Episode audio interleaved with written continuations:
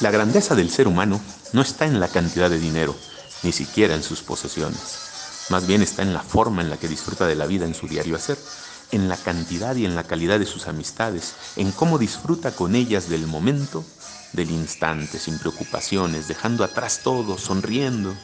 Aprendamos hoy a disfrutar, pues, y a compartir. Aprende hoy a sonreír con lo que hagas. Aprende a dar y también aprende a recibir. Hoy, hoy es un extraordinario día para iniciar esta semana con toda la actitud y todas las ganas.